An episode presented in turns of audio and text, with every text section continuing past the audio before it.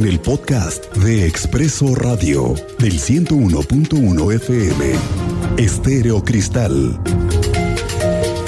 Esta es la noticia que desde anoche es un bombazo y que resulta que no se enteramos de la aprehensión de un ex candidato a gobernador de Querétaro. Recientemente fueron las elecciones. Bueno, pues ¿qué cree que uno de ellos, ¿se acuerda usted de los Rosas?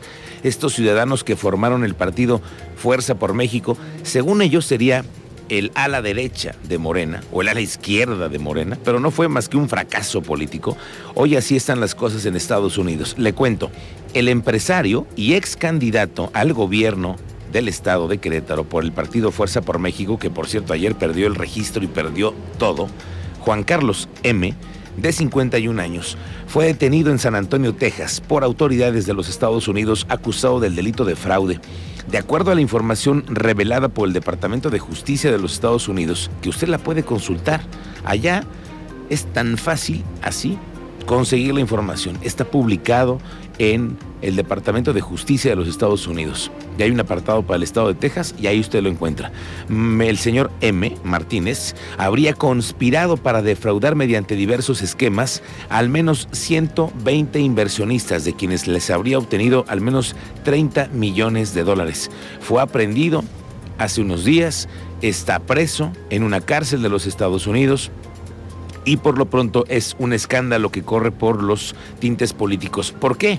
Porque Juan Carlos M es un empresario reconocido en Querétaro, radicado en Querétaro, su familia estaba radicada en Querétaro, tiene negocios con el tema de aerolíneas privadas, tiene negocios con el tema de los vehículos eh, de carga en los Estados Unidos y tiene muchos socios queretanos a quienes les promovía además de los chistes políticos que se aventaba, ya lo platicaremos más adelante, pero Juan Carlos M., quien representó Fuerza por México, no solamente tenía esas características de decir muchas locuras, sino que además promovía con inversionistas, con queretanos adinerados, las famosas visas con las que uno una visa de inversionista, uno puede entrar y salir a Estados Unidos de una forma muy fácil y además puede ser una serie de tropelías con el tema económico, el tema fiscal, etcétera. Lo vamos a abordar más adelante, pero eso sí que es un escándalo de quien pudo haber sido en una de esas, muy lejano, muy lejano, pero bueno, intentó ser gobernador de Querétaro. Bueno, hoy se habló más del tema de las fotomultas con el secretario de Seguridad Ciudadana, Giovanna Espinosa. Cuéntanos qué nos dijeron. Muy buenas tardes, bienvenida Expreso. Buenas tardes, eh, Miguel Ángel. Así es, eh, la, eh, la, Secretaría de Seguridad Ciudadana informó que se realizará un diagnóstico, esto para revisar la viabilidad de la implementación de las fotomultas que anunció hace unos días el gobernador del Estado.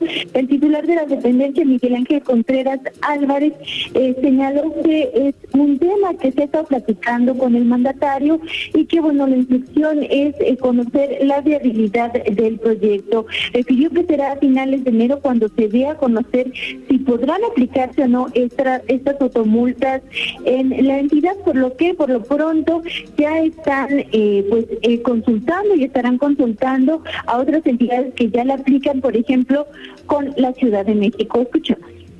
Es un tema, como ya lo, lo declaró él, es un tema que hemos estado platicando. Ahorita la instrucción que yo tengo por parte de él es eh, hacer un diagnóstico para ver la viabilidad de implementar ese sistema en Querétaro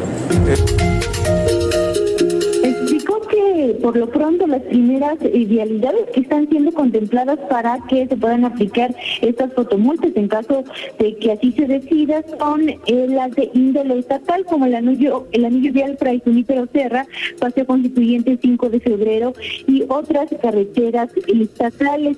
Eh, sin embargo, pues señaló que estarán eh, analizando toda esta situación, qué vialidades serían las óptimas, en qué horario se podrían estar también aplicando las multas y también por por supuesto, la forma en que estas, por ejemplo, se les enviarían a los infractores, así como también cómo se podría infraccionar a personas que van de paso y que no viven en la entidad, Miguel Ángel. Bien, Giovanna, vamos a platicar de eso más adelante. Gracias por tu reporte, estaremos pendientes.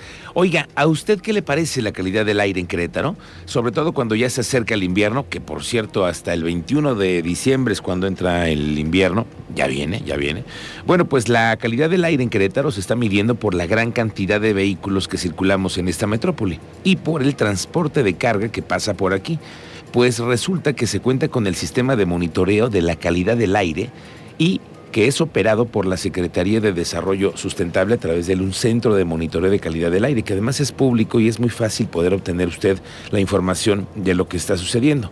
Si usted revisa, como lo estoy haciendo yo en este momento, la calidad del aire, ¿ya lo viste, Cristian? Sí, señor, aquí soy Que es un gran instrumento. Usted se puede meter a la página cemac.mx y usted revisa cómo están las estaciones que monitorean el medio ambiente. Ahí nos dicen, por ejemplo, cómo se encuentran en amarillo algunas, ¿no? Que es, es correcto. ¿Cuál es, Josefa Vergara? Está Josefa Vergara, exactamente. Está Corregidora también. Bueno, Corregidora está en naranja. Corregidora está en naranja. Y fíjate que yo empecé a monitorearla desde las 10 de la mañana. Estaba yo haciendo el monitoreo y estaba en naranja y me, y me di cuenta que también estaba Josefa Vergara y Carrillo Puerto en naranja. En naranja. Ahorita están en amarillo. Es lo que te iba a decir, en la mañana amanecieron muchas en naranja. Sí, bueno, pues vale la pena que usted le eche un ojo porque es fácil, así usted tiene la posibilidad de monitorear el aire, cómo se encuentra. Y bueno, lo vamos a platicar más adelante con el tema del monitoreo que dice la Secretaría de Desarrollo Sustentable. El teniente Mérida nos tiene el reporte de un incendio, pero parece un incendio peculiar. Cuéntanos, teniente Mérida, te saludamos. Tardes, Miguel Ángel. Muy buenas tardes a nuestro auditorio. Pues para platicarte una muy buena acción por parte de un elemento femenino de la Policía Municipal de Cadereyta, cuando en un recorrido ellos observaron humo negro, se acercaron para verificar qué era. Se trataba de un incendio al interior de un domicilio. Se percataron que al interior se encontraba una persona de la tercera edad, por lo que el elemento del sexo femenino, con la vocación de servicio que a veces platicamos que se requiere en las corporaciones, ingresa para poner bajo eh, resguardo y cuidado de esta persona de la tercera edad, rescatándola de las llamas del fuego.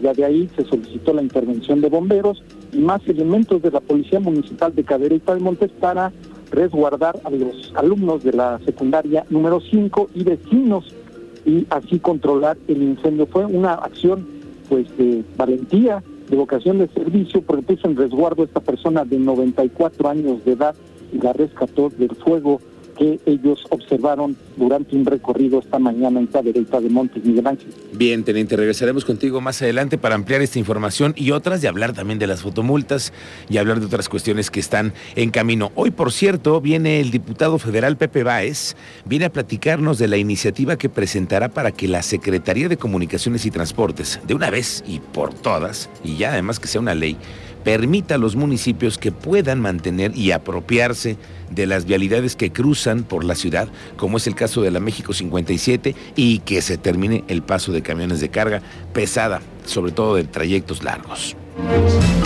El INEGI, ayer lo comentábamos, dio a conocer cifras preocupantes sobre lo que está sucediendo al interior de los centros penitenciarios de Querétaro. Y es que resulta que luego de una encuesta que es pública, dijeron que el 46.5% de los internos de los centros penitenciarios del Estado dijeron ser víctimas de un delito al interior. Hoy salió el nuevo y recién nombrado director del sistema penitenciario, Gustavo López Acosta, y dijo que no, que por ahí no va la cosa que ellos, en los centros penitenciarios que manejan, nada de quejas ni de malos tratos. Incluso nos compartió que recientemente un grupo de deportistas del Interec ha tenido acceso con la población penitenciaria. Esto nos dijo esta mañana. Sí, mira, lo que te puedo comentar es que actualmente los centros penitenciarios se encuentran en calma, en orden, las actividades se desarrollan. Un ejemplo claro es el día martes que acudió el Interec con el grupo, con su feria de deporte inclusivo en el que se desarrolló actividades con niños, con adolescentes, con adultos mayores y que todo se llevó en calma y en orden. Eso que les puedo comentar. ¿Cuál es la causa por la cual este, hay, se generan estos delitos al interior que denuncian justamente en el INEGI? Bueno, más bien lo que comenta INEGI, ¿no? en, la, en, la, en, el instrumento que me estás comentando. Mira, yo lo que te puedo comentar, vuelvo a repetir, es el orden que está actualmente en los centros. De este tema no tenemos nosotros reportes, sin embargo, existen como es de conocimiento de ustedes, nuestros centros penitenciarios están certificados, tienen reconocimiento inclusive internacional de la Comisión Nacional de los Derechos Humanos, tenemos reconocimiento, siendo el primer lugar a nivel nacional. Bueno, él dice que todo es a primer lugar a nivel nacional. Lo cierto que el INEGI dijo otra cosa y también los internos en esta encuesta que se levantó. Bueno, hablaremos de esto. Vaya bronca que traen en San Juan del Río desde que llegó el nuevo gobierno que encabeza el alcalde Roberto Cabrera. Le cuento que apenas antier lunes, allá en San Juan del Río, fueron detenidas dos personas por delitos de corrupción. Uno de ellos, servidor público en funciones, sí, sí, sí, en funciones, y la segunda persona que trabajaba en la administración municipal pasada, que encabezaba Guillermo Vega, hoy diputado del PAN. En la carpeta se integraron los datos de prueba para la obtención de las dos órdenes de aprehensión, mismas que fueron incumplimentadas. Los detenidos fueron denunciados por diversas irregularidades por el actuar del personal de área de protección civil allá en San Juan del Río. Estas dos personas imputadas se encontraban desempeñando un cargo público al momento de los hechos investigados. Y hablando de exfuncionarios en problemas con la justicia, dio un vuelco el tema del exalcalde de Pinal de Amoles, recientemente preso. La Fiscalía de Querétaro informó que continúan con el proceso penal contra el exalcalde de Pinal de Amoles, Isidro N. La Fiscalía Anticorrupción mantiene una acusación en su contra. El delito por el que se le acusa es el de desvío de recursos públicos, según se trata de una suma millonaria, que no se ha revelado el número. Ayer se realizó una audiencia en la que el juez de la causa determinó el cambio de una medida cautelar que le impunieron la supervisión del imputado por parte de la unidad de, medidas cautelares, que implica, para hacerlo más fácil, que no puede salir del Estado, tampoco puede acercarse a la sede de la presidencia municipal ni al domicilio de alguno de los testigos, así las cosas en Pinal de Amoles. El Marqués aprobó un fondo para la prevención de contingencias se trata del primer municipio en aprobar un fondo económico para acciones preventivas ante posibles desastres que se presenten en el municipio. Y qué bueno que lo hicieron, porque se vienen las lluvias y cuando llegan las lluvias, entonces sí van a buscar al gobierno para que les ayude. Entonces sí buscan que haya una salida económica, pero esto es tratar de lo que ya se había olvidado por este gobierno, que eran los fondos de contingencias se va a contar con un recurso de al menos 10 millones de pesos para cuando hay una emergencia en el Marqués. Y quiero comentarles que prepararse es la mejor manera de enfrentar y superar una contingencia. Por ello, celebro los avances logrados en esta sesión ordinaria. Tanto el programa estratégico para la temporada invernal como el sistema de alertamiento temprano presentados en esta sesión aportarán un marco consistente para, que, para la actuación de los cuerpos encargados de brindar prevención, auxilio y recuperación de la población. Mención especial, mención especial merece la aprobación que ustedes acaban de hacer de este Fondo para la Prevención, el cual nos ubica como el primer municipio en el Estado en contar con esta valiosa herramienta. Con planeación, y coordinación con hechos y acciones medibles, estamos haciendo un frente común a favor de la vida y del patrimonio de las familias marquesinas.